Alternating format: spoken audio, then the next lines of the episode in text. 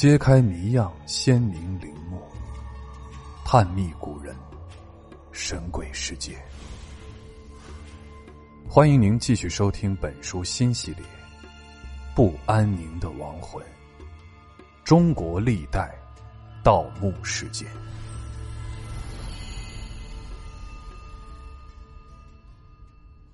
在墓主人到底是谁的争议中，比较有倾向的是刘淼墓之说。刘淼是东汉开国皇帝刘秀的第七代孙，第六代琅琊王刘荣的弟弟。据《后汉书》记载，距历四十七年，薨，子顺王荣嗣，初平元年。遣帝淼至长安奏章攻陷，帝以淼为九江太守，封阳都侯。初平元年，即公元一九零年，故此阳都侯刘邈必按汉制救国，归于封地阳都，死后葬于封地。一九九四年。又在位于一号墓的西南一百米处发现了四号汉墓，那是一个小型的砖石墓，由于是当地村民挖地窖时发现的，当时呢就发生了村民哄抢文物的现象。两千零五年，博物馆从村民那里追回了四号墓里出土的一枚刘洪铜制印章，经文物管理部门鉴定。为真品。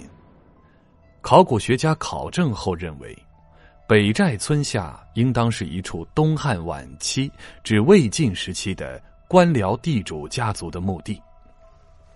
既然是家族式墓葬群，那么这枚刘洪铜制印章，就为刘淼说提供了一个比较有力的佐证。这位皇亲国戚会不会就是墓主人呢？然而，又有问题出现了。按照中国传统的摆列位置是左为上，一般呢都是男左女右。而从一号墓女左男右的官式来看，女士主人的地位明显要高于男主人的地位。史书上并没有记载刘淼的妻子是谁。如果这个墓室真的是刘淼为自己所建，那么这样的设计又暗示着什么呢？这一现象又使墓主人的身份再次变得疑云重重。尽管宜南汉墓是在一九五四年的科学发掘时，能证明墓室主人身份的殉葬物早已被盗墓贼洗劫一空了，考古专家还是通过官式。辨别出这座墓室里埋葬的是一对夫妇，但另一个难以解开的谜团随之出现了。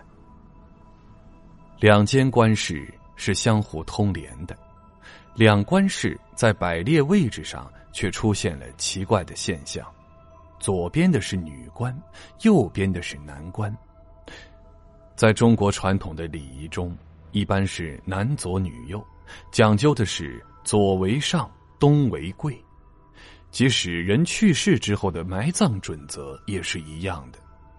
所以呢，像一号汉墓这样的摆列现象，在出土的墓葬中是很少见的。细心的考古学家还发现，在女官室的画像石上刻有四个女仆人，而男室里只有两个男仆人，并且女士的宽度。为一点零三五米，男士的宽度仅为一点零二五米，女士比男士宽出了一厘米。难道这一切都是偶然的吗？还是不经意间造成的？这种特意的摆列，最终证明了一点，那就是女士主人的身份要明显高于男士主人。那么，这位神秘的女士主人是一位公主，还是被皇帝点封的王侯？为何在各种历史典籍中却寻找不到记载？种种不同的猜测流传开来，有人认为男士主人可能是倒插门，所以地位要低于女士主人。考古人员在墓室内东面厕所的上角发现有一块石头，哎，奇怪的出现了缺失，可能表达的就是这个意思。对于这个有趣的推测，有考古学家认为，从那块石头的缺失情况来看，很有可能是盗墓贼所为，不像是故意造成的。也有人认为，女士主人的身份并没有什么特殊之处。可能是墓主夫妇信奉道教，在道教的习俗中是以右为上的。如果真是这样，那么这样的摆列位置也就无可非议了。但二室的宽窄不一，仆人数量的不同，又说明了什么呢？更多的疑问和谜团在考证和争议中不断的浮现出来。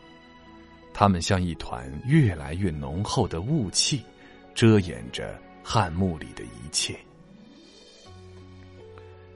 当沂南汉墓封存地下的古墓，在一九五四年的春天被阳光重新照耀时，那些沉没了千年时光的汉画像石，也得以重新的展示在世人面前。它的精美和完整，让中国考古界。瞪大了惊喜的眼睛。就在这座汉墓里，共发现了内容丰富的汉画像七十三幅。这些画像雕刻细腻，技法多样，气魄雄浑，栩栩如生。其中很大一部分是描绘当时现实生活的场景，他们真实的向我们表达了那个朝代的繁荣和昌盛。以及墓室主人贵妇而光彩传奇的一生。